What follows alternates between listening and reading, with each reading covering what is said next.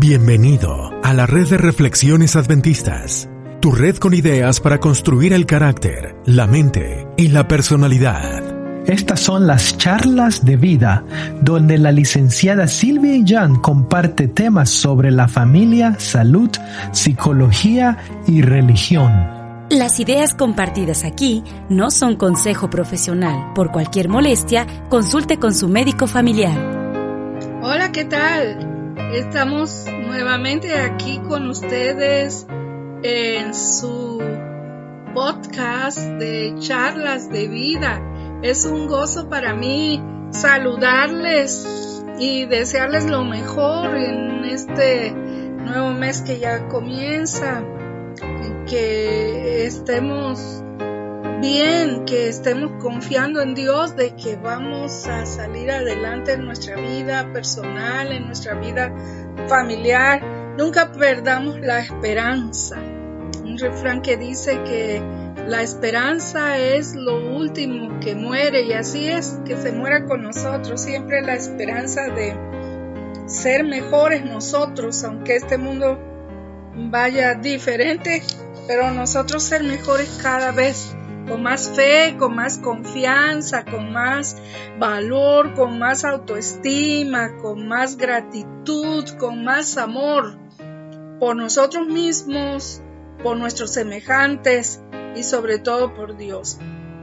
Hoy queremos tocar un tema muy importante que yo lo quiero enfocar eh, para hacia el hogar, para las relaciones de, pareja y, también con los hijos. Pero es un tema que ocupa el nivel número uno, el, lugar número uno en las uh,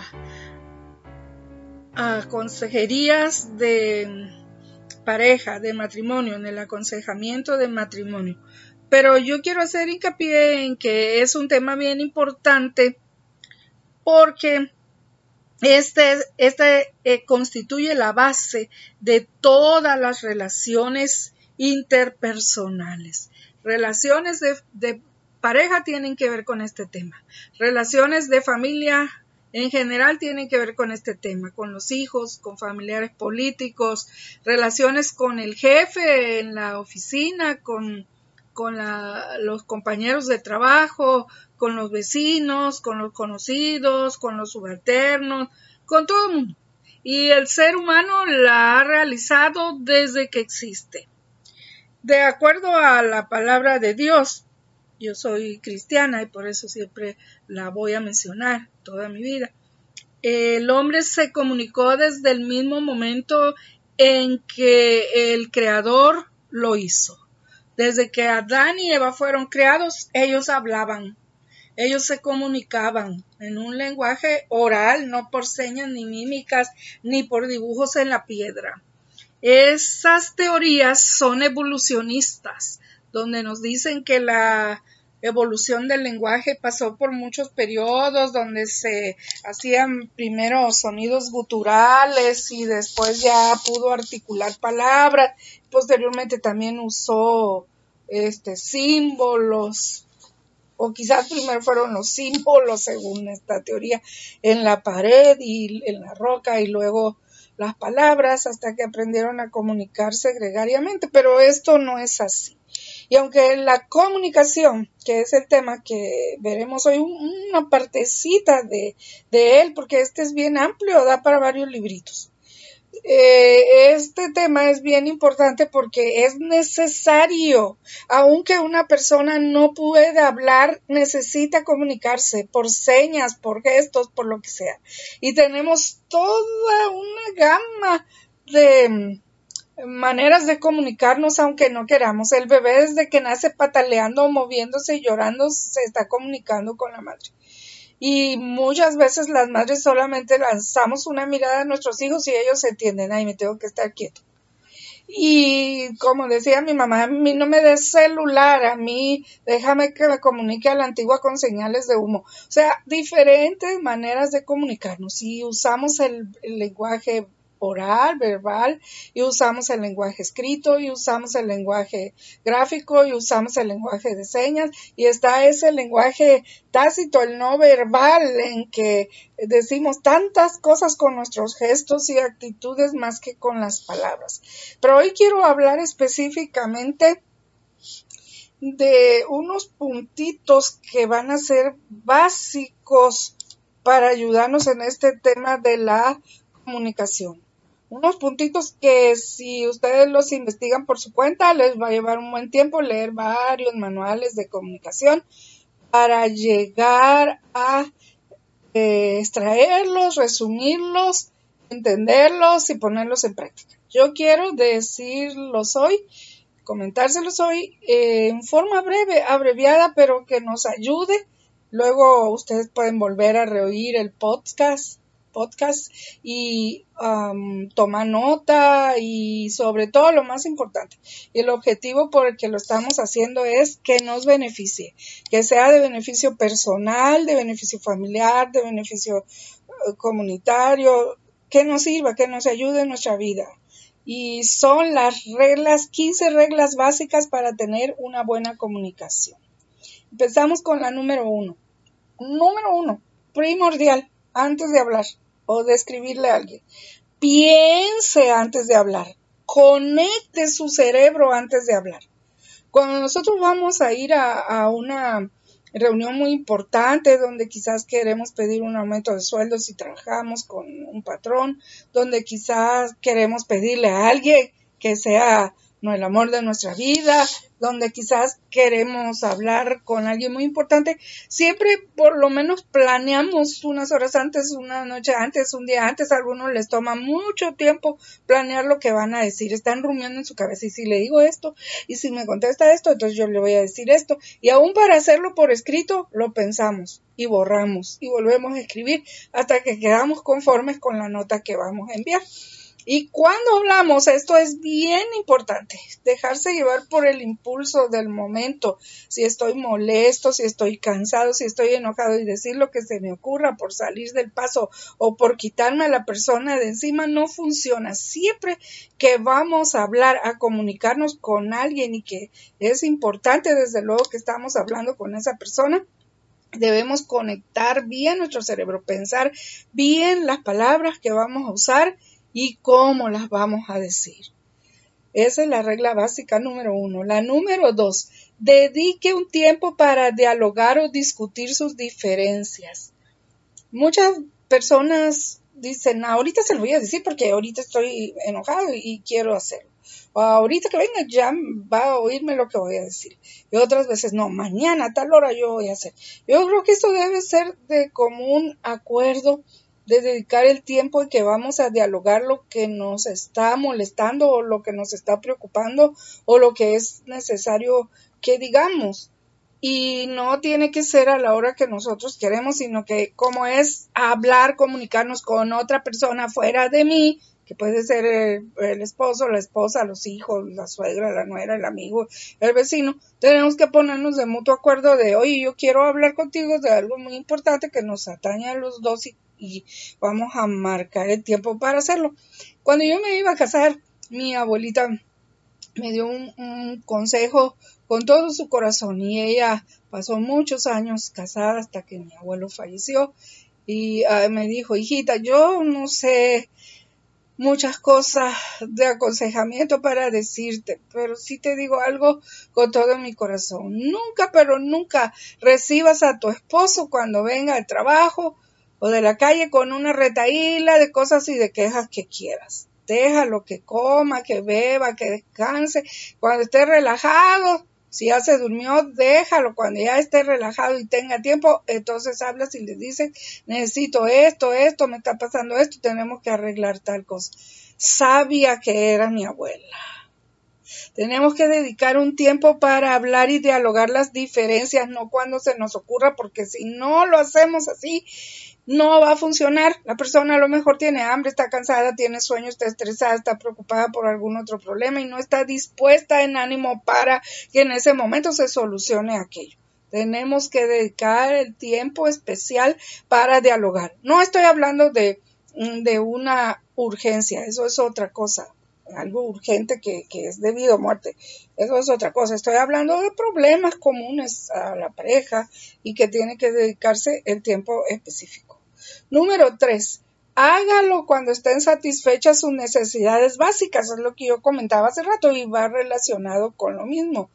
Eh, principalmente estas necesidades pues son de comida, descanso, eh, mayormente, ¿no? Que son las básicas de sexo también, ¿por qué no? Y, y yo creo que muchas parejas han experimentado que después de tener una buena relación sexual, se comunican mejor con su pareja porque están relajados, tranquilos y fíjate que este problema que tenemos, ¿por qué no hacemos así acá, allá, que el hijo, que acá, que el dinero?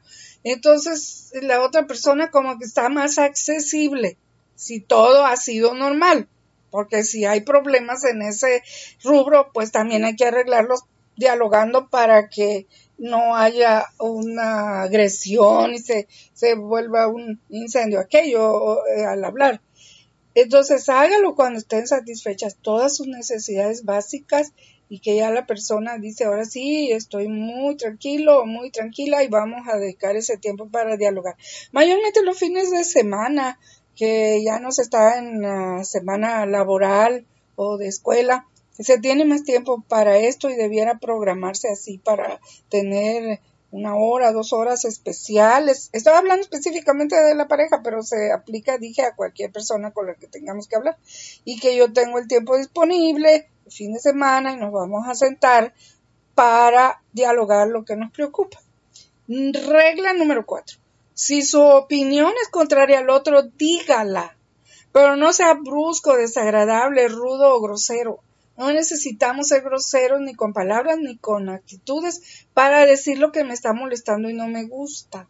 Tenemos que decirla con cortesía, como le hablarías a tu jefe, no vas a llegar con palabras disonantes a exigirle un, aumento de sueldo porque te va a correr. Usas tus mejores modos, tus mejores ropas, tu mejor presentación para que el diálogo que quieres tener con esa persona que es importante en tu vida. Igual la pareja es la más importante, igual que los padres, igual que los hijos, para que podamos hacer lo mejor posible para comunicarnos. No sea rudo ni grosero. Número cinco, hable cuando tenga problemas, cuando algo le moleste no le parezca o esté en desacuerdo, o sea, comuníquese, no esperes que hierva todo como una volcán, como una olla de presión para sacar, ah, es que no me gusta esto, y ni esto, ni esto, ni esto, y en una sola comunicación, una sola hora de comunicación, resolver 20 mil cosas que no te gustan, no se puede. Cuando tengamos problemas, hay que hablar, probablemente vas a decir, se contradice con la otra regla, estás diciendo que se busque un tiempo para hacerlo y si tengo problemas y me molesta, yo se lo voy a decir en el momento. Bueno, eso no quiere decir que en el momento no digas dos o tres frases de eso no me gustó, me molesté por eso. Y ahorita vamos a explicar otra reglita en donde no se usa la palabra tú, sino yo yo me molesté, yo dije, yo, yo me siento mal. Eh, sí, se puede decir, pero no se va a resolver ahí el asunto. Tenemos que dejarlo para después cuando estemos listos para hacerlo con un tiempo programado, pero siempre comuníquese, no se guarde sus sentimientos porque eso hace mucho daño. Las personas que no dicen lo que sienten a la persona indicada, no estoy hablando de un consejero, eso es otra cosa. Ah, estoy hablando a la persona con la que tienes el problema, si no se lo dices, no tiene una manera de adivinarlo. Número 6. Diga su problema específicamente. No meta otros asuntos. Una vez que se discutió un problema y se llegó a posibles soluciones, siga con otro. Puede ser el mismo momento, vamos a resolver dos cosas o lo dejamos para después. No haga una olla de mondongo. Depende de usted que sea allí o en otra ocasión, pero sea específico.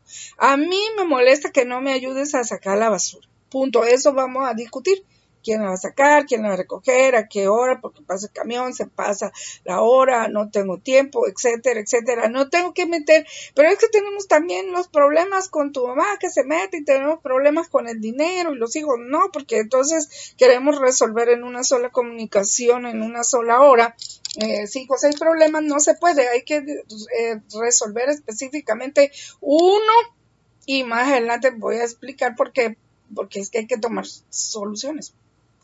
Y ya se terminó, ya nos metimos a decir todo lo que queramos. La persona, él puede decir todo sobre el asunto, yo puedo decir todo sobre el asunto. Y entonces ya llegamos a, a, la discusión del problema, al fin de la discusión, y se llega a posibles soluciones. Porque si no llegamos a soluciones, ¿para qué estuvimos hablando? Solo gastamos saliva de más. Número siete, si se siente mal por lo que está diciendo lo otro usted y, o está enojándose, admítalo, dígame, me, estoy enojando por esto y suspenda el asunto. Deje ahí parada la comunicación. Déjelo para otra ocasión.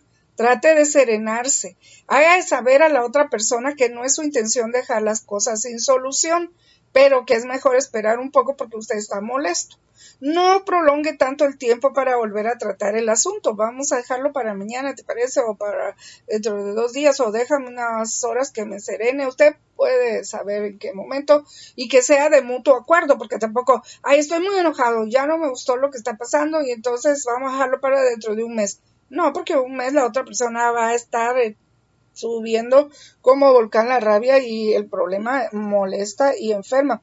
Así que tenemos que tener en cuenta todo esto para solucionarlo y decir, eh, espera un momento, yo me estoy molestando, respire profundo, trate de serenarse, de tomar la compostura y recuerde, por favor, recuerde, y más con todo esto que está pasando, la vida se va tan rápido, es fugaz y pasajera, no vale la pena pasar la, la vida peleando, sino solucionando las cosas que se nos presenten. Y si hay amor, esto va a ser de mutuo acuerdo va a ser, ok, vamos a sentarnos, tenemos este problema y hay que buscar soluciones y vamos a aplicarlas, no venimos a un ring, venimos a, a un matrimonio, a una familia, a, a una relación de ayuda mutua. Número 8, escuche bien a la otra persona. Esto es bien importante porque a veces decimos, sí, ya te oí, pero estás pensando en otra cosa y ni atención pusiste a lo que te dijeron. Cerciórese de que entendió bien el mensaje enviado. Esto puede hacerse repitiendo a la otra persona línea por línea lo que se captó y dejar que la otra persona te diga, sí, así es, o no, no, eso no fue lo que yo quise decir, me entendiste mal. Siempre que hay comunicación hay un transmisor, va el mensaje y hay un receptor y luego se voltean los papeles, el receptor se convierte en un transmisor, da su respuesta, va el mensaje y el que habló primero ahora es receptor. Esas son las los tres elementos básicos de una comunicación.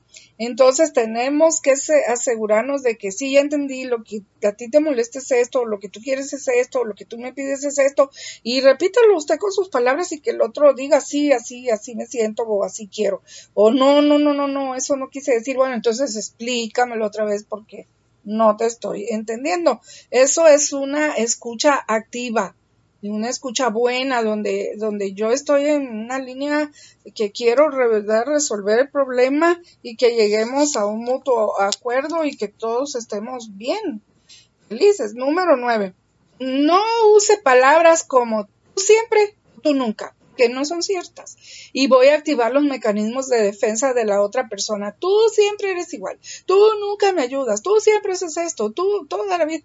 Porque al decir tú, tú, tú, tú, tú, el otro se pone con las garras de arriba y yo me voy a defender porque me está juzgando mal, porque no es así, porque no es cierto. O si es muy tímido la persona o de un temperamento tranquilo, se calla, cierra sus líneas de comunicación. No hablo, ya no digo nada y me siento mal y lo estoy rumiando, pero no voy a contestar. Y ahí se rompe el diálogo y eso no debe de ser. Se vale en comunicación y es bien recomendable usar el yo en ninguna otra cosa de las relaciones humanas porque el yo denota egocentrismo, egoísmo, yo, yo, yo, yo, siempre yo, y no me acuerdo de los demás. Pero en comunicación sí se vale. Yo me siento así. A mí no me gusta esto. A mí me parece tal cosa. Porque en la otra persona nadie puede negar lo que yo siento. Esos son mis sentimientos y mis ideas y mis pensamientos. Y no te estoy ofendiendo porque yo diga que yo me siento así. ¿Por qué tiene alguien que atacarme si yo digo yo estoy molesta, yo tengo hambre, yo tengo sueño, yo no pienso igual? Entonces tenemos que usar la palabra yo para expresar lo que a mí no me está pareciendo en aquel conflicto que estamos teniendo, por el que estamos dialogando, o a lo mejor no es un conflicto, sino alguna decisión que tenemos que tomar sobre qué color vamos a pintar la casa, o si vamos a comprar casa, si va a ser hipoteca o no, el carro, los estudios, la salida, las vacaciones, etcétera, etcétera, etcétera. Decir siempre lo que tú quieres, lo que tú piensas, y si la otra persona hace lo mismo, ahí nos vamos entendiendo y no me está ofendiendo atacándome tú esto y tú lo otro. Y sobre todo cuando hay conflicto si yo digo tú, activo los mecanismos de defensa de mi pareja y la persona se va a defender porque lo estoy atacando. Entonces tenemos que cambiar esa manera de comunicarnos y aprender a hacerlo correctamente. Regla número 10. Hable en primera persona. No juzgue al otro. No diga lo que el otro siente, yo creo que tú eres así, yo creo que tú sientes esto, pues como si no estás en su cabeza ni en su mente. Habla de ti, de tus asuntos, no de los que el otro, deja que el otro se explique y te diga que siente. Se relaciona mucho con la otra, ¿no? De tú siempre, tú nunca. Número 11. No culpe, no critique, trate de entenderse a sí mismo y al otro.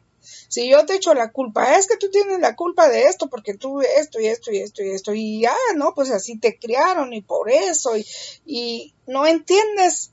Es lógico que cuando nos casamos eh, la persona viene de una educación y de un hogar diferente totalmente al nuestro y cada uno trae ese aporte y ese bagaje y todos los problemas y traumas y todas las cosas que podemos traer de nuestro hogar genéticamente, que heredamos de nuestros padres, fenotípicamente, los modelos que vimos en el hogar.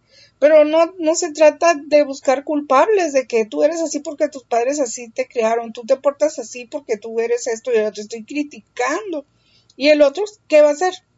Si me están criticando o me ofendo y ataco o me callo trate de entender al otro, por qué se porta así, por qué siente así, por qué es así, y que el otro haga lo mismo. Entonces, no se trata de culparse, se trata de buscar soluciones a lo que estamos hablando, al problema que nos incumbe. Número 12. No recuerde culpas o errores del pasado, problemas del pasado.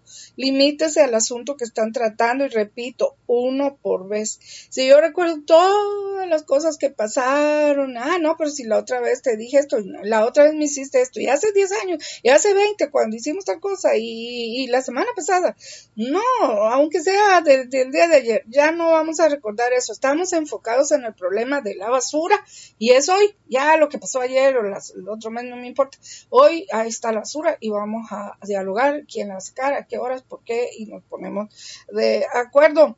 Porque si no lo hacemos así y estamos sacando trapitos al sol de la vida pasada, eh, esto es muy típico femenino las mujeres siempre estamos, ay, que la otra vez y que y entonces los hombres se enojan porque pues no ya me habías perdonado, no, eso ya lo habíamos hablado y para qué lo sacas otra vez. No sé por qué a veces hacemos eso y debemos luchar contra esa mala costumbre porque rompe el diálogo, rompe las líneas de comunicación. Número 13. Póngase por un momento en los mocasines del otro, o sea, en su lugar. Eh, bueno, yo voy a tratar de ser empático, de comprender eh, por qué se está pasando así, que está cansado, que tiene este problema. Y cuando uno se siente comprendido, así, mi amor, yo te entiendo por esto, por lo otro, sí, hijito, cómo no, suegra, mire esto, amiga, fíjate que esto, amigo, fíjate que tal cosa. sí te comprendo, comprendo que te sientas así, pero también te pido que me entiendas un poquito. Pero cuando yo me pongo a entender un poco la conducta del otro y a apapacharlo un poquito, decir yo te comprendo, está bien, sí entiendo que, te sientas así. El otro enseguida baja la guardia porque dice, ah, sí me comprende, me quiere. Número 14. Después de decir todo sobre un problema, ya agotamos los puntos, ya cuando se empieza repetitivamente a, decir lo mismo, lo mismo que ya dijimos, no, ya igual en las juntas que hay, yo he estado en muchas juntas de trabajo, de iglesia, familiares y, empiezan a darle vueltas a lo mismo, ah, ya, ya, ya, que ya se agotó el tema, ya, bueno, vamos a, punto, ya nadie hable nada, vamos a tomar resoluciones de todo lo que se dijo, resumir y decir esto se va a hacer. Ofrezca posibles soluciones. Lo mejor es anotarlas por escrito, porque más vale pálida tinta que brillante memoria. Y una vez que están de acuerdo, poner por escrito las opiniones de ambos y llevarlas a cabo. Bueno, ya discutimos todo, ya no hay nada más que decir, no, ya. Bueno, Ahora, ¿qué soluciones propone? Número uno, yo esto, número dos, esto, número tres, esto. Y tú, número uno, esto, número Y luego las comparamos poniéndolas en papelitos es más fácil y vemos, ah, mira, coincidimos, la tres que tú dijiste es la uno mía, o mira, la dos, los dos, pero, pero con esta modificación, ¿qué te parece? El caso es llegar a un acuerdo con las posibles soluciones. Esto es bien importante en una empresa. Después que todos dieron su opinión, el moderador, el jefe o el gerente dice, bueno, bueno, ya les oí a todos, creo que lo que vamos hacer es esto, pero en ese caso es un jefe, ¿no? Y toma las determinaciones tomando la opinión y el consenso de todos pero en este caso somos dos personas, el esposo y la esposa, o a lo mejor la madre y el hijo, el padre y la hija, o etcétera, etcétera, y o a lo mejor toda la familia, y entonces todos tienen derecho a hablar del asunto, ya terminaron, ahora pongan sus soluciones por escrito y llévenlas a cabo. Esto es bien importante, ya hicimos el esfuerzo de tratar de cumplir las reglitas de la comunicación y comunicarnos y resolver asuntos, ahora si ya pusimos, bueno, ya se, se puso uno de acuerdo que el que va a sacar la basura eres tú. Así que yo me olvido de eso. Tú recoges todos los botes y lo echas todo en una sola bolsa y la pones afuera. Punto, se acabó. Ya no hay más que decir. O a lo mejor no, pues yo la voy a sacar tres días de la semana y tú cuatro. O tú nada más los fines de semana y yo en tres semanas. O los hijos van a ayudar y yo una vez y el hijo otra y el hija otra y tú otra. Ya se tomaron las soluciones, hay que ponerlas en práctica. Porque ¿qué sirve discutir un problema, dedicarle tiempo, hacerlo todo bien y y luego las soluciones ahí se quedan. Yo tuve en, consulta de 20 años de consejería muchos que decían, mira, aquí está el papelito que hicimos y no, no lo hemos hecho. Y entonces, ¿para qué perdimos el tiempo buscando las soluciones juntos y que lo vamos a poner en práctica? Si no lo ponemos en práctica, pues no vamos a avanzar en el asunto que tratamos. Y número 15, y siempre yo dejo al final lo espiritual, pero no porque sea lo menos importante, para tratar primero lo psicológico y ahora la parte de Dios. Pongan en oración sus diferencias. Es una excelente costumbre orar juntos por lo menos una vez al día y entonces decirle, Señor, este problema ya lo discutimos, ya llegamos a esta solución, danos fuerzas para hacerlo. O a lo mejor también antes de empezar dijeron, Señor, dan sabiduría para este problema que vamos a tratar, esta situación que tenemos. Y al final de todo, danos fuerzas para cumplir esto y bendice todas nuestras soluciones que pusimos, porque la familia que ora unida permanece unida. Muchas gracias por su atención en este día. Ojalá que les sirvan. Yo no espero que vamos a aplicar las 15 reglitas de una sola vez, pero entre más vas aplicando una y otra y otra, sientes como que el mundo se te abre y ya se van solucionando tus problemas, pero lo que pasa es que te estás comunicando mejor y si la otra persona lo logra entender también y ambos hacen el esfuerzo de hacerlo, eso va a estar súper bien. Que Dios nos bendiga, gusto de saludarle, nos vemos en la próxima ocasión. Y recuerden que tenemos que luchar por seguir adelante con la ayuda de Dios. Muchas gracias por su atención. Se despide su amiga Silvia Illán. Recuerda conectar con nosotros. Búscanos en Facebook, Instagram, en Twitter como Adventist Reflections Network. Comparte el episodio